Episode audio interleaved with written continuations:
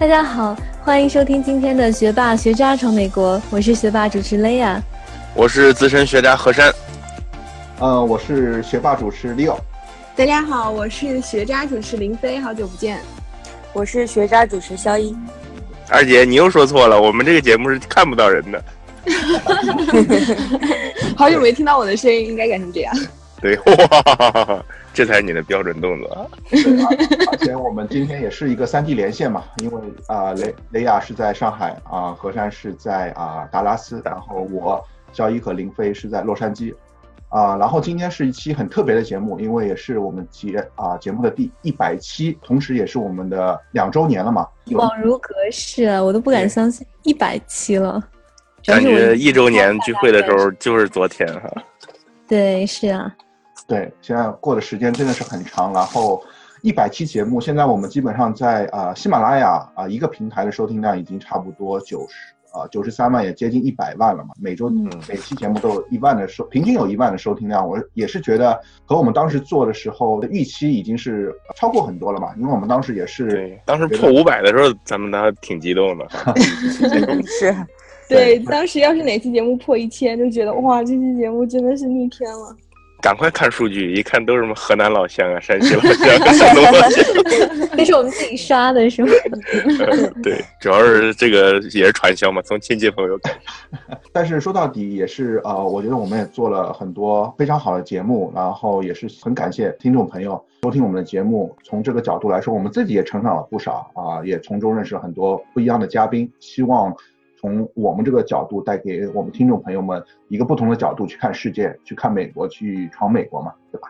嗯，没错没错。嗯，很感谢老大，老大这个确实不容易。呃，我我记得我们去年的一期总结都是大家在呃我们的录音室，然后基本上大家都在一起嘛，所有的小伙伴。然后今年的话，我觉得呃每一个小伙伴都有一些变化，包括你这啊我们的录音师，you know 李平同学啊，对，另外一个就是英雄妈妈嘛，他们已经上海。都不在了啊，都不在了。包括这话说的，他们早就，他们其实比我更早一步回国了，对吧？对对，都不在美国了。对啊，然后雷亚现在已经回上海迪士尼工作，然后我们的何山同学现在已经是闯达拉斯了，对吧？对对对，估计也快回去了。但是呃，现在是 三周年，估计咱们就又能在一起了。俗话说得好，今朝有酒今朝醉。我们先谈一下我们第二年的一个状况吧。我们觉得这也是我们学留学生或者是闯美国的一个过程吧。每一年都是有新的变化，也是一个对，是也是一个呃一个。其实是一个常态，其实是一个常态。就像我们出来留学，来到一个完全陌生的地方，然后身边有一帮这个朋友，然后可能就是过个三年四年呢。像我读大学时间长一点，可能五年六年的。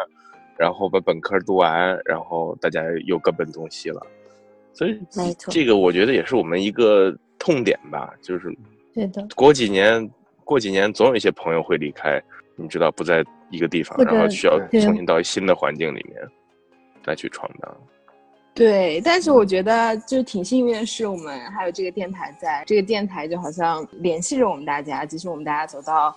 各个地方，各个不同的地方，但是也会因为一周年、两周年，或者说因为各种不同的节目，然后又把大家聚到一起，了解一下大家最近的生活情况啊，然后重新开始建立感情。所以我觉得这个电台也是一件非常，对我们自己来说也是一件非常好的事情。嗯，挺有意义的。对嗯，说真的，我要回国的时候，我还真不觉得这个电台还能这么着继续下去。嗯，可是幸好就是有强大的组织能力的老大同学。感谢老大，隔三差五要给我们逼我们三 D 连线，所以我们经历了就是洛杉矶的深夜，还有现在是你们洛杉矶的清晨，是吧？是在星期六早晨，我们是战胜了各种时差、各种时时区的挑战，各种那个没有完全毫无准备，然后即兴发挥的这个话题，撑完了这个过去半年里好很多期的节目，我也觉得是挺不容易的。我觉得像林飞和雷亚说的话，是我觉得呃，电台是把我们拉在一块儿，也是感谢一个现在一个新媒体的力量，包括一个科技的力量，可以让三 D 连线付之于成为现实，然后也是可以让我们用这个电台各种各样在学霸学渣闯美国的故事呈现给大家。所以说，我觉得也是现在这个科技的力量嘛，也是我们就是一个团体的力量。对，说了这么多，我觉得我们这一百期节目也是一个特别节目嘛。今天主要也是回顾一下啊，我们去年这一年做的这五十期节目，时间过得很快，一周一周，每每一周的一期节目。但是现在回想起来，因为我们雷亚一直叫我总结帝嘛，然后 我就是负责总结哥，总结哥。从去年这五十期节目，现在回过头来已经。有些记忆已经淡漠了，但是现在总结下来，我觉得真的我们去年是做了很多有意义的节目，也是非常有料的节目。这边的话，一百期节目，我们也想回顾一下我们去年一些节目和一些有趣的故事吧。为了总结的，就是准备了一个八个关键字嘛。从这个八个关键字来说，我们可以总结一下我们去年这八个，就是这五十期节目嘛。首先的话，我就想看一下我们去年，实际上因为。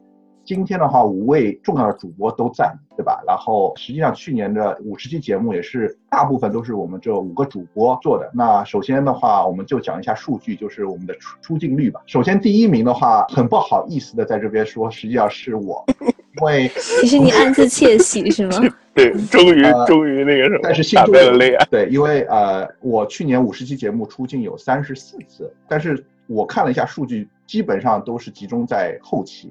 因为感觉一开始的话，雷亚和呃我们何山同学都在的话，我的出镜率就比较低，也不用我这么操心去出这么多节目嘛。但是因为雷亚回国，包括何山去达拉斯，所以说我们的总部洛杉矶这边节目都是大部分是我啊操作的，所以说我的出镜率是三十四期，很不好意思，但是心中也是有些有血有泪，是吧？真是不好意思，听众朋友们让大家受苦了，听老大唠叨了这么多期节目。这说出了每一个听众和我们主播心中的那个什么最想表达的声音 啊。然后第二名当仁不让是我们的美女主播雷亚，是吧？二十六期。感谢大家的厚爱。然后雷亚的节目我也看到，基本上也是集中在啊前期，前期的话出镜率基本上达到百分之八十，后期的节目基本上达到百分之二十。然后总结一下就是二十六期节目，嗯啊，也因为雷亚的回国嘛。然后第三名我们的何山同学。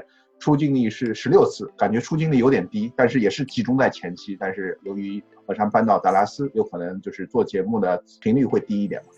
主要是音质不好，这个害怕强奸大家耳朵，所以尽量少说话，把这个机会让给老大了。然后呃，说完了三个重要的主播以后啊，我们讲一下另外两个主播是吗？好，没有看过。另外两个不重要的主播，两个不重要的，非常不重要的主播。之之前不是已经说了吗？他们不能叫主播，不都统称改名叫播了吗？酱油播吗？就就一个字儿播。啊，太惨了，决定不再录了。对，话说回来的话，这两位主播也是做出很多贡献。然后很神奇的话，他们的出镜率是一样的，都是十二期节目。一个是我们的林飞同学，一个是我们的小易同学，是吧？两位有什么感言？其实我们俩都是播了，好像也没有什么感言了。我觉得我们俩可以洗洗去睡了。他俩说强烈要求封杀我，求封杀。而且我感觉我录的都是一些比较就是吃喝玩乐的节目，但是基本上就是啊这样吧，就是呃我参加了比较多，然后其他的我也是这样。但是感谢每一位主播的贡献吧，啊也是因为每个人的贡献才有我们去年这五十期这么优秀的节目。然后有一个小数据，就是除了基本上我们这五个人以外，实际上另外一些啊酱油的小伙伴也有参加，包括我们的陈建同学，包括我们李平，包括我们这 Kyle。然后包括我们的呃易阳同学，实际上也参加一期李荣浩的节目，所以说也有他们的一些贡献嘛。包括我们的小文同学，实际上虽然没有上镜，但是也是帮我们做了很多后期的工作。所以说在这里也感谢这些后台包括不太出镜的小伙伴对我们的节目的一些贡献吧。话说回来，我们就开始用这八个关键字，然后聊一下我们的这一个去年的一个第二年的一些啊节目，包括我们的一些啊自己的一些成长吧。那首先第一个关键字就是我们的节目是上得了厅堂，也下得了厨房，啊，为什么这么说呢？因为老大，这是八个关键字还是八个关键词啊？八个关键词吧，然后这第一个关键的 词是。我跟你说，第一个别说了，一说一会儿又又被一会儿 八个字都占掉了。一会儿老大又要开始总结了，咱们老大安安全全的把话说完。好的，好的。那个纠正一下八个关键词，对吧？对，请继续。八个关键词，对。然后第一个关键词的话是上得了厅堂，下得了厨房。为什么这么说呢？啊，因为我们的节目有一些是非常高大上，有一些也是非常接地气的。包括我们采访了 Suki，就是人工智能的嘉宾，我们也说了一些大数据。包括我们也采访了就是特斯拉的嘉宾嘛，谷歌博士，就是人工智能。然后也有非常高大上的明星的一些嘉宾，李荣浩。然后，但是我们实际上也是很接地气，因为我们有很多普通的小伙伴参加我们的节目。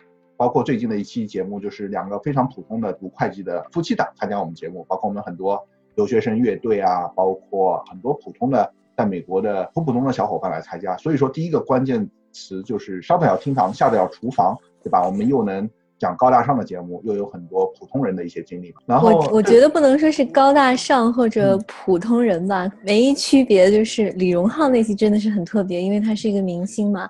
但是其他的。人不管是在大公司、科技公司，还是自己创业的小伙伴，还是自己玩票音乐啊，还是什么，或者只讲自己感情经历的小伙伴，其实他们都是跟我们一样，都是在努力着、奋斗着，从一个普普通通的中国留学生变到了他们，嗯，今天的这个他们他们自己。所以就说，我我觉得不能说是就是高大上和普通，就是只是明星。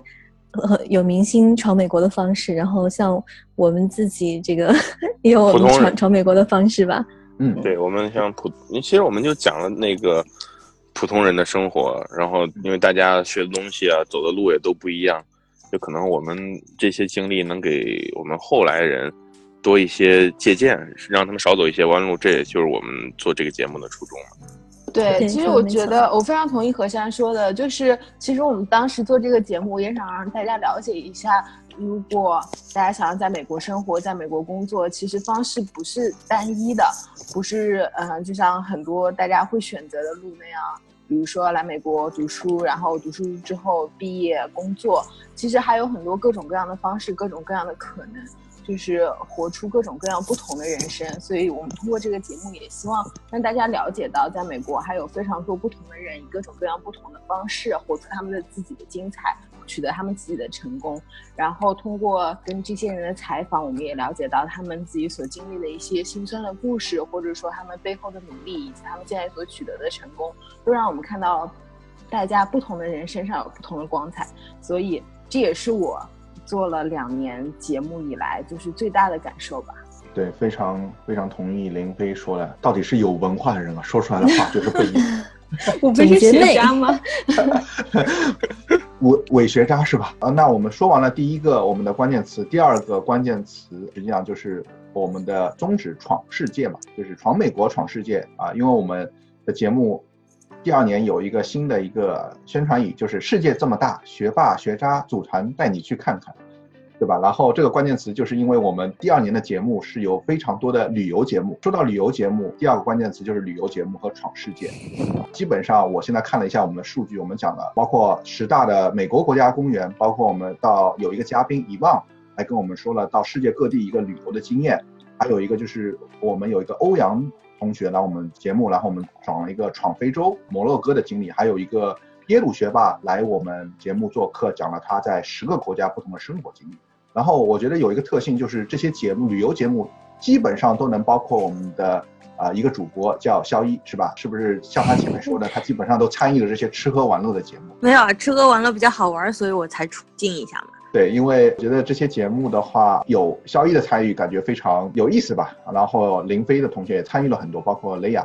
因为这些节目的话，也是让我们从不同角度看了一个闯世界嘛。因为我觉得在闯美的过程中，也是我们认知一个我们以前不认识的世界，不认识人，不不一样的风景嘛。所以说，我觉得我们这个新的一个我们的主题“世界这么大，学霸学渣组团带你去看它”，我觉得也是非常贴切的，是吧？第三个关键词就是嘉宾。各个行业的嘉宾，因为我们这去年真的是来了三百六十行各个行的嘉宾嘛，包括有高大上的明星的李荣浩，包括有很多科技公司的嘉宾，包括在特斯拉工作，在谷歌工作，包括有一些咨询公司，然后有很多普通的人，包括有留学生乐队，包括有个很有意思的美国人在中国闯荡的故事，还有包括在非洲有做志愿者两年的小陈同学来啊我们节目做客，所以说。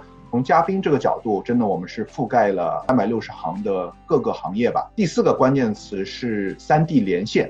三 D 连线也是因为我们去年因为何山和雷亚到不同城市去闯荡，所以说我们有了这个新的一个模式嘛。因为以前基本上的节目都是在洛杉矶本地的我们大本营的啊录音室录，但是因为三 D 的原因啊，还有包括我们很多嘉宾是在外地的原因，包括特斯拉它是在硅谷，包括小陈同学是在在圣地亚哥，所以说我觉得这个新的模式也给给我们节目带来一个新的不一样的一个。视角吧，三 D 连线呢，我们做了很多节目，然后第五个关键词是科普，因为我们从第二年的一百呃五十期节目，我们做了很多科普的节目，包括我们带大家认识了人工智能第一线的工作者、大数据。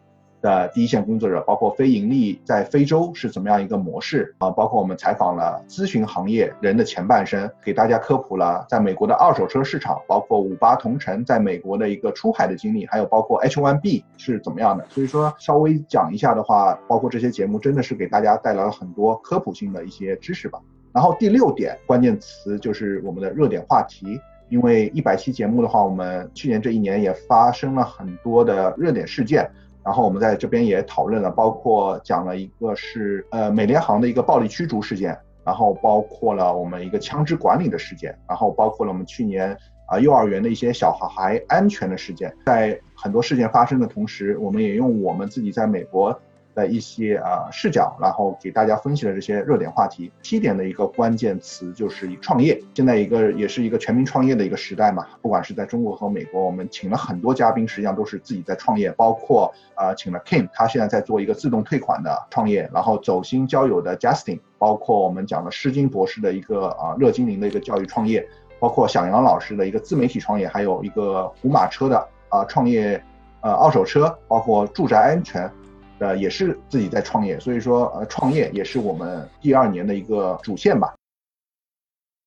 学霸学渣闯美国，海外游子的大本营，我们用最真实的声音带你领略美国校园的精彩纷呈，揭秘北美职场的苦辣酸甜，洞悉美的最前沿的资讯视角。不管你是学霸还是学渣，我们期待和你一起成长，一起寻梦，一起闯美国。最后一个第八点的一个关键词就是我们讲了一个美国生活，实际上也是我们每个人在美国一个生活的一些经历吧，更贴切我们题就是在闯美国中一个普通人在美国的生活。其中我们也讲了一些大学的体育文化，包括讲了一些宠物领养，还有包括就是感恩节、圣诞节的一些故事，还有一些比如说 NBA 给我们的回忆。我觉得这也是我们的一些第二年的时候我们做的一些我们普通每一个人的在美国的一些生活吧。所以说总结下来，这就是我们去年的八个关键词。然后在这八个关键词以后，实际上每我们都做了很多很多有益的。哇，给老大鼓掌，把这些都总结出来真不容易。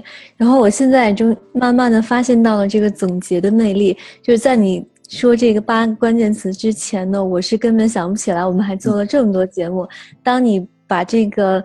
八条这个关键词一一条一条的列出来的时候，我真的是这些回忆慢慢的涌上心头，然后想起了这些采访过的嘉宾，想起了我们聊过这些有有意思的话题，真的觉得过去的这一年我们涵盖了这个就是方方面面，然后。话题非常的丰富，也非常的有意思。就像雷亚说的话，实际上如果我们就是这样做，没有我们今年这个一百期的关键节目，有可能我们就是每周每周这样做下去了。但是现在回顾下来，我们去年真的是做了很多节目，也是觉得在这个过程中，我们自己也成长了不少，也是给大家带来了很多有血有泪有料的一些好的节目吧。然后我想听一下每个主播。现在有没有对一些节目比较有一些深刻的印象吧？肖一同学吧，因为你参加的都是吃喝玩乐的，包括你讲的就是，啊，国家公园，包括你去世界各地旅游，伊旺也是你采访的，包括闯非洲也是你在，还有包括像宠物领养这样的有趣的话题都是你在讲，是不是？对这些节目现在又涌上心？对这些节目，其实就像雷亚刚刚讲的，如果不是这样的回顾的话，可能我就是也不知道自己原来已经。做了好几期了，然后呢，个人感觉还是觉得这些好玩的东西可以再多做一点，多给大家一些这种比较轻松的创业。虽然高大上，但是我还是更喜欢做类似于就是比较轻松的，让大家平时可以了解一下，就是呃去各地旅游啊，或者是有什么美食之类的更多的资讯。是非常感谢啊，肖一同学给我们带来这个欢快的气氛和很多有趣的节目嘛。然后说到这个吃喝玩乐，实际上肖一同学他有一个绝活，就是啊吃嘛，对吧？然后他也 什么叫绝活？好吧。然后就是美食节目，实际上。呃，美食在我们在洛杉矶实际上也真的是一个很大的话题，包括我们这边有很多就是很好吃的啊，世界各地的美食。所以说，我也很期待我们在明年我们第三年中可以让肖一同学给我们带来一些美食节目，让我们的听众朋友也看一下美食吧。有一句古话说得好，美食和什么不可辜负？美食和胖子不可辜负。对，大家都不要辜负和珅。对啊。对，因为不是我说美食胖都有辜负，所以说和山做饭比我好吃多了，好吗？对，所以说我们这边吃货实际上真的不少。我们实际上第一年讲了一些餐厅的一些，比如说小龙虾，比如说开餐厅，但是没有讲到一些美食。所以说期待我们明年可以多带来一些美食的节目，是吧？同时也是带来很多旅游这个节目。然后这个艰巨的任务就交给我们肖一主播，是吧？河山快回来，咱们做一个吃播。学霸学渣吃洛杉矶，学霸学渣吃美国，学霸学学学霸学渣吃火锅就行了。说完我们的肖一同学，然后另外一个主播他也贡献了很多，然后他也有一个共性，就是我们的林飞主播。虽然说他挂了一个伪学霸的一个一个证明伪学渣的一个学学渣，但是你能看到，基本上他参与的节目就是很有这种科技性质，包括我们采访的像谷歌。啊，人工智能包括我们采访了像大数据咨询人的前半生，然后包括一些很多高大上的一些科普节目，基本上都有林飞同学的参与。林飞同学自己也是做咨询的嘛，所以说是不是从你去年这种也是带来很多就是这种科技的节目，包括也讲了一下你的咨询人的前半生，是不是？对，我当时参加这些节目，主要是觉得人笨就应该多读书，所以想要跟学学霸靠拢一下，然后就参加了很多采访学霸的节目。但是我觉得，采访过程当中给我最大的感受就是，比如说我们当时和专门从事大数据的，以及专门从事人工智能的那些嘉宾聊天的时候，我感觉他们在说起自己专业的领域的时候。眼睛都是放光的，整个人就好像特别有活力，特别有激情，特别沉醉于其中的一个感觉。我就觉得，好像只有对自己所从事的专业、所从事的工作特别热爱的时候，才会存在这样一种特别全情投入的状态。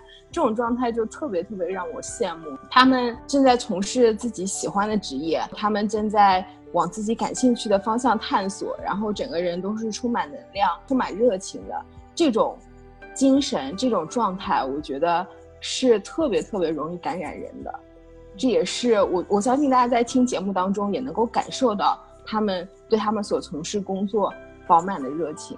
到底是文化人说出来的话就是不一样。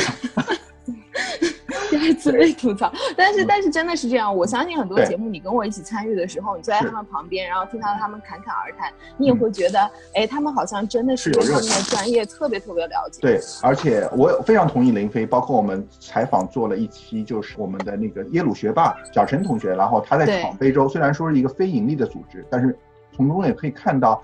虽然说你说呃这是科技行业，但是像小陈同学，虽然说他有非常光鲜亮丽的背景，但是最后选择去非洲去做志愿者，也是觉得他是对这个非营利组织的一个热爱吧。从这些节目中，像林飞所讲的，我也是看到，实际上每个学霸学渣都是有自己一个专业领域，三百六十行行出状元，也是没有说是有什么高大上，或者是有一些。普通，我觉得只要在自己的一个领域有自己的对这个领域的热爱，然后用自己的热血在这个领域去扎根、去发展，我觉得都是都是值得敬佩的。然后在这个过程中，我们也是学到了很多，像一个所说的，一直我们现在说的匠人精神，就是说在自己的领域去不断的成长发展。说完林飞以后，下一个主播我要讲的就是我们的何山同学。虽然说何山同学去年参加的节目不是这么多，但是我觉得对他来说有一个关键。词的话就是很多的热点话题，因为基本上一些热点话题，何山都有参与，包括他讲了一美联航的暴力驱逐、汤汁管理，他跟我们雷雷亚同学也是搭档采访了很多呃有意思的嘉宾吧。我觉得是不是就是包括宠物的话题，何山也有参与？是不是何山就是对这种热点话题都是非常愿意去说的，然后产生呃有很多正义感，想去分享自己一些经验？哎，就是一个比较爱八卦的人呗。反正今年吧，我就感觉真的和以前特别不一样。可能也是确实今年发生挺多事儿在我身上。我就想给大家说呀，闯是闯，年轻是年轻，但是最重要的还是身体。特别是在大公司工作的这些朋友们，一定要注意自己身体。年轻其实根本不是本钱的，所以说大家一定要慢慢来。然后要学会享受生活，其实也是我觉得我们节目需要宣传的一个正能量吧。就是生活和这个工作怎么样达到一个平衡点，怎么样让自己工作的开心，这样我觉得才是最重要的。非常同意和何山说了，就是在美国也是非常啊宣传 work-life balance 嘛，就是说你在工作和啊生活是要找到一个平衡，因为感觉很多小伙伴包括。我林飞，包括啊小易同学，都是在四大出生，在美国真的是四大生活实际上也是非常苦逼的，然后也是做了很多时间。但是说到底，像何山关键词就是说，身体才是革命的本钱嘛，也是要照顾好自己，照顾好身边的人吧。听到这边，感觉林飞那边好像有三三滴冷汗，是吧？因为感觉林飞的工作咨询人还是比较痛苦。然后我和肖一已经摆脱了四大，但是也是在工作中也是呃有很多辛苦。但是说到底，呃，我们还是要照顾好自己，照顾好别人吧。所以说也非常感谢何山从他自己的经历中跟我们分享，就是 work-life balance 在美国的重要性吧。说完了何山的话，我们要说到我们最重要的主播雷亚同学，是吧？啊，难道不是你吗？老大，你刚说最重的主播还是还是 最最重的主播？最重的主播啊，最重的主播吗？那还是和山，和山继续说。我我已经说完了，该你了，姐。好，该我了。对，因为呃，我们的画像还是我们的雷亚和何山嘛。如果有一天把画像换成我的头像吧，有有可能我就变成最重要的主播嘛？没有，开个玩笑。没有，老大，我们可以把那个龟以你命名。也有龟嘛？对吧，没有没有没有，开个玩笑。那我们就回到主题，最重要的主播留到最后，所以是我们的雷亚同学。雷亚同学真的，我看了一下他的数据，很难用啊一个关键词来去总结，因为他真的参加了我们的各个节目啊。说说到底，又是我们第一个关键词，上得了厅堂，下得了厨房。因为雷亚聊了很多科技的节目，包括特斯拉，包括很多创业的节目，Justin 的节目。除了上得了厅堂，实际上我们聊了一些很多热点话题，他也参与；旅游节目他也参与，包括很多普通。人的一些在美国的生活，包括他聊了很多 NBA 给我们的回忆，所以说从这个角度来说很难总结雷亚同学，因为雷亚是各个节目都有参，难怪才是我们的。说白了就是我兴趣特别广泛，对吧？从科技类到体育到旅游，什么都是，而且而且尤其是最喜欢交朋友，然后很高兴就是通过这个节目有很多机会去采访那些如果没有这个节目的话我不会认识的嘉宾。所以这个还是很开心，嗯，对。同时，实际上说到这么多，也是感谢雷亚同学帮我们找了很多嘉宾的资源嘛。感觉雷亚同学在美国的时候，引号在美国的时候，帮我们找了很多很多那好的嘉宾嘛，也让我们的就是。我当时动用了我自己在洛杉矶所有的人脉，是吧？甚至到了别的城市的人脉都用上了。感谢雷亚同学做出很多贡献，然后现在这个接力棒好像到我身上了，感觉压力山大，因为感觉啊，雷亚同学回去以后。缺少了这样一个自带流量的一个主播嘛？因为雷亚在国的人脉还是比较广，吃喝玩乐，呃，无所不能，是吧？然后希望雷亚在回国以后，在国内也可以帮我们找一些闯过美国的嘉宾，然后让我们采访一下。对，其实，在国内有很多很多，就是我现在随便一想都能想到三五个，我一直都很想采访的嘉宾，都是曾经在美国留学和生活过，然后后来回国以后。或者是给大大公司打工，或者是自己创业，而且非常的杰出，很多他们的故事我都想要做成节目分享给大家。唯一遗憾的就是我自己本人太忙了，因为我也是回来以后作为一个高层 管理者，运营一个一个一个乐园，其实也挺真的是很忙。然后我也会尽量的抽出时间来那个实现我的我给大家的承诺，就是把这些很优秀的嘉宾都采访到。是，非非常。感谢雷亚啦。实际上，雷亚回国以后，因为上海的迪士尼现在感觉也是发展的非常热火，而且也要扩建嘛，非常理解 雷亚同学在。我为什么这么辛苦是吗？对对对，因为每次看到国内的一些节日嘛，然后基本上上海的迪士尼都是爆满情况，然后现在也是在扩建，感觉真的是发展非常好。对对对，欢迎大家来上海迪士尼乐园。